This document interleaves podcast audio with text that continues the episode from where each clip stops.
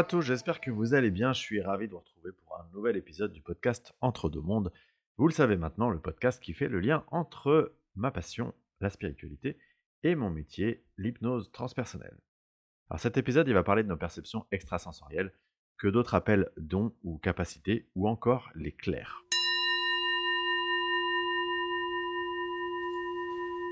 Donc, commençons par le commencement. Qu'est-ce qu'une capacité extrasensorielle et à quoi ça sert? Eh bien, assez simplement, une capacité extrasensorielle, étymologiquement, c'est une capacité que nous avons et qui va au-delà de nos cinq sens bien connus. C'est comme une sorte de prolongation de nos sens terrestres qu'on connaît et qui va nous permettre de capter des messages, des informations, des plans subtils. Alors, est-ce qu'on est tous dotés de capacités extrasensorielles? En clair, sommes-nous tous capables de capter des messages de l'au-delà? Eh bien, ma réponse est clairement oui. Nous sommes tous munis de ces capacités, mais nous ne les avons pas tous développées de la même manière. La bonne métaphore pour bien comprendre cette réponse, c'est celle d'un muscle. Imaginez vos capacités extrasensorielles comme un muscle, euh, mettons un biceps, eh bien, euh, nous naissons tous avec un biceps. Simplement, nous ne développons pas tous ce biceps de la même manière. Certains s'entraînent particulièrement et développent donc ce muscle, quand d'autres s'en servent de manière ponctuelle. Et d'autre part, si on va jusqu'au bout de la métaphore, c'est de dire que certaines personnes euh, naissent avec une morphologie particulière qui va leur donner des aptitudes, des facilités pour développer et utiliser ce muscle. Ainsi, par exemple, si avant de vous incarner sur ce plan terrestre, vous avez décidé que sur votre expérience d'incarnation, vous seriez médium, eh bien, naturellement, vous allez naître avec cette facilité, comme une faculté déjà prédéveloppée et euh, qu'il sera euh, plus facile d'entraîner. À ce stade, je trouve intéressant de vous expliquer ça sous l'angle de l'énergie, comme je le fais souvent. Euh, pourquoi? Eh bien, rappelez-vous que nous avons tous ce qu'on appelle une fréquence vibratoire, aussi appelée taux vibratoire, qui est mesurée en unité bovis et qui, si on doit caricaturer, nous renseigne sur notre degré de bien-être, d'élévation spirituelle et donc de capacité à se connecter au monde subtil. Donc, cette fréquence vibratoire, qui varie en permanence en fonction des autres énergies auxquelles nous sommes confrontés, elle est calculée à différents moments pour révéler une sorte de moyenne. Et donc ce qui est intéressant à comprendre au sujet des capacités extrasensorielles, c'est que plus votre fréquence vibratoire elle est élevée, plus vous êtes en mesure d'avoir des canaux de perception extrasensoriels ouverts. Ainsi, travailler sa vibration, travailler son taux vibratoire, euh, développer sa spiritualité, permet directement de développer aussi, de muscler, si je reprends la métaphore, euh, ses capacités extrasensorielles. Tout ça pour vous dire qu'au final, il est donc à la portée de tous de travailler pour développer ses capacités. Petit aparté pour vous dire que parfois, en séance d'hypnose transpersonnelle, on va revisiter des vies dans lesquelles les consultants, avaient déjà développé ces facultés et ils ont réussi à être hyper connectés à l'autre monde. Et dans ce cas-là, il est possible, si cela est juste évidemment dans l'expérience de vie prévue par l'âme du consultant dans sa vie actuelle, de réactiver ses ressources. Un peu comme si on donnait un coup de pouce pour gagner du temps sur le développement de nos capacités. D'ailleurs, je le disais en introduction, pourquoi est-ce qu'on appelle ça capacité ou faculté ou encore perception extrasensorielle et pas don? Parce que pour moi, le mot don, il est péjoratif dans le sens où il induit une sorte de comparaison entre la personne qui possède le don et pas les autres. Mais aussi et surtout parce qu'il laisse supposer que un don, soit on l'a, soit on l'a pas, alors que, comme je vous l'ai dit, on peut très bien le développer. Euh, même si, évidemment, il faut être honnête, il ne faut pas s'attendre à développer une capacité qui vous permettrait de vous installer dès demain en tant que médium, si ça n'a pas été inscrit sur votre livre de vie. Maintenant, je vais rentrer dans le détail de ces perceptions extrasensorielles. Il y a, à mon sens, quatre capacités extrasensorielles. La clairvoyance, la clairaudience, la clairsentience et la clairconnaissance. Chacun de nous possède ces quatre muscles, pour reprendre la métaphore, mais chacun a aussi ce que j'appelle une porte d'entrée prioritaire, c'est-à-dire une ou deux capacités qui naturellement sont plus développées que les autres. Ainsi, par exemple, en séance d'hypnose transpersonnelle, une question très fréquente des consultants, c'est de savoir comment est-ce que l'information qu'ils vont recevoir sous hypnose va leur être délivrée. Et je leur réponds que ça dépend de chaque personne, puisque chaque personne a sa porte d'entrée prioritaire. Pour certains, ce sera la vision, pour d'autres, ce sera l'audition, et enfin, pour certains, plutôt le ressenti. Les consultants, ils ont souvent tendance à penser que s'ils ne voient rien, c'est qu'il ne se passe rien ce qui évidemment n'est pas du tout le cas. Puisque, euh, et je suis bien placé pour vous dire que c'est pas vrai, euh, si je vous parle de mon exemple, mon premier clair, c'était le ressenti. Donc, heu, lors de ma première séance d'hypnose, une fois l'induction terminée, l'induction, hein, pour rappel, c'est ce qui permet au praticien de mettre sous état d'hypnose le consultant. Et bien, heu, une fois que ça c'était terminé, moi je suis arrivé au moment où je devais explorer une vie antérieure. Je ne voyais rien, heu, je n'entendais rien, mais pourtant mon corps, il me faisait ressentir que j'étais un homme très grand, très très musclé, très poilu, très peu vêtu. Bref, en clair, assez loin de qui je suis dans cette vie. Puis, à mesure que les informations me parvenaient par le corps, j'ai commencé aussi à entendre et enfin à visualiser. Donc, pour revenir en détail sur les perceptions. Premièrement, la clairvoyance. Alors quand votre clairvoyance, elle est développée, vous allez souvent être confronté à euh, des flashs qui peuvent vous arriver sous forme de photos ou bien des sortes de mini-scènes animées. Ainsi par exemple, en séance, les personnes clairvoyantes, elles vont souvent voir des scènes se dérouler sous leurs yeux, un peu comme une sorte de mini-film qui leur serait projeté. Et euh, quand je vais leur poser des questions, eh bien leur conscience supérieure ou leur guide, elles vont leur envoyer les réponses sous forme d'images ou de métaphores la plupart du temps. Ensuite, la clairaudience. Alors, il y a grosso modo deux types de clairaudients. La grande, grande majorité des clairaudients entend une voix qui s'apparente à la voix du mental. Mais le truc, c'est la vibration, c'est-à-dire l'empreinte qu'elle laisse, elle est très différente de celle du mental. Un peu comme une sorte d'information évidente, incontestable, sans jugement, sans critique, sans effusion de mots, un truc hyper clair. Et la deuxième catégorie des clairaudients, eh, bah, carrément, elle va entendre une voix qui n'est pas la sienne. Donc là, pour le coup, aucun risque de confusion avec le mental, vu que la voix, elle est totalement différente.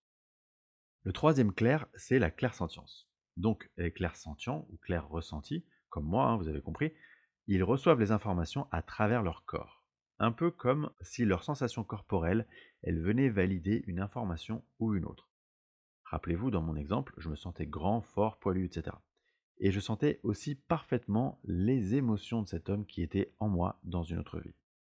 Enfin, le dernier clair, et euh, pour le coup c'est un petit peu moins connu, c'est ce qu'on appelle la claire connaissance. Quand vous êtes clair connaissant, c'est comme si vous aviez la conviction de déjà connaître les informations. Comme si, euh, quelque part, vous aviez déjà téléchargé les informations avant.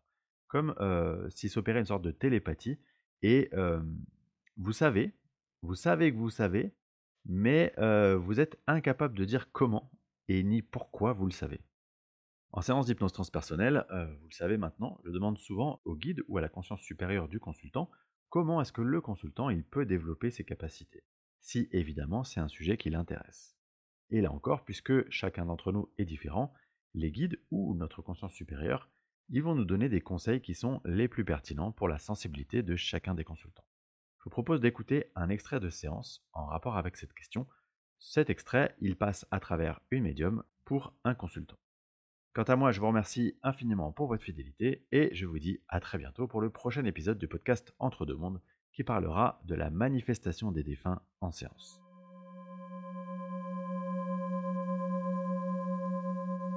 Je continue, je continue du coup sur euh, leur manière de communiquer.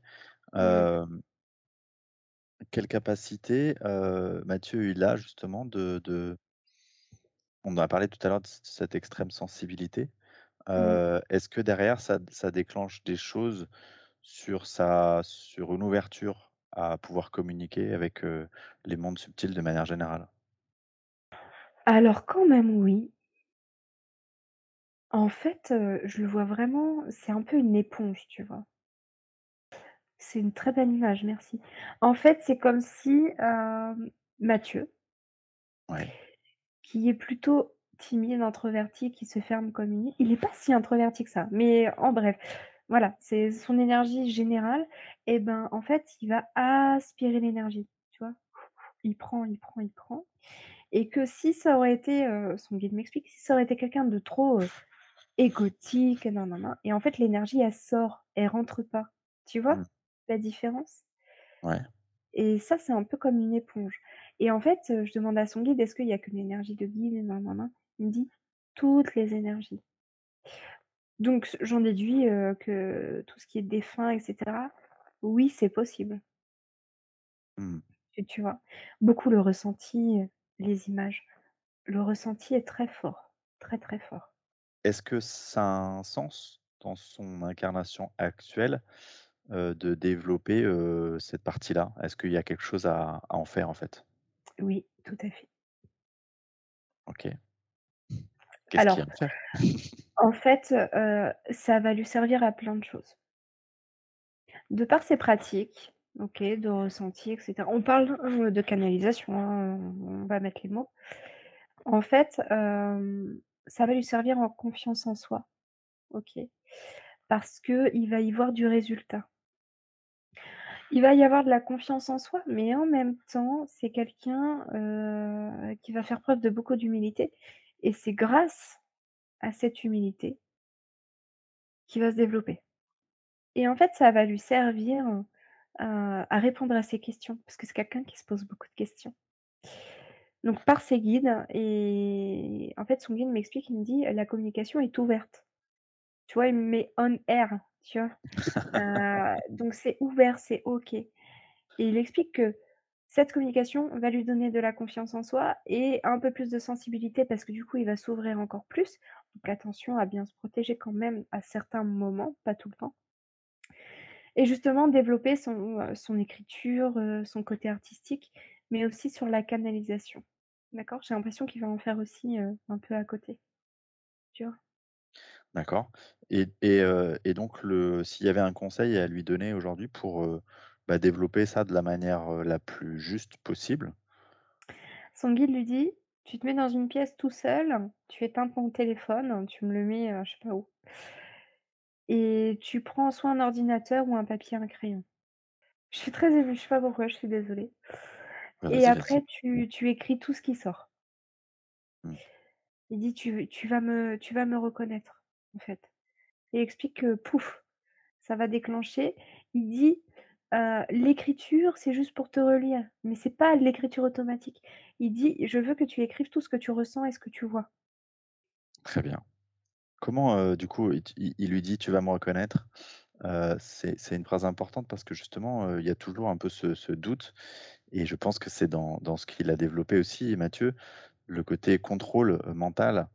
Ouais. comment est-ce que comment est-ce qu'il est sûr comment est-ce qu'il va être sûr de reconnaître quelque part cette énergie de son guide et de pas la confondre avec, son mental? D'accord. En fait, c'est comme s'il y a une énergie qui va se placer au niveau du cœur et du plexus solaire et qui va pousser. Comme s'il pourra plus s'arrêter d'écrire, de ressentir. Ça va être des émotions qui ne vont plus lui appartenir, tu vois? Mmh. Mmh mh. Comme Mmh. si, il se sent tout léger et en même temps danse dans l'énergie, les informations qu'il reçoit. À ce moment-là, heu, il va détecter une énergie un peu particulière, un peu différente et ce sera son guide, tu vois? OK. Ça va être fort, ça va être dense, en fait, très dense. Son guide insiste: «Tu m'éteins ton téléphone et tu le mettras ailleurs». Il faut pas être, heu, tout le temps, heu, sursollicité, heu, regarder le téléphone l'heure qu'il est non. Mmh. Accorde-moi du temps et accorde-toi du temps, lui dit son guide.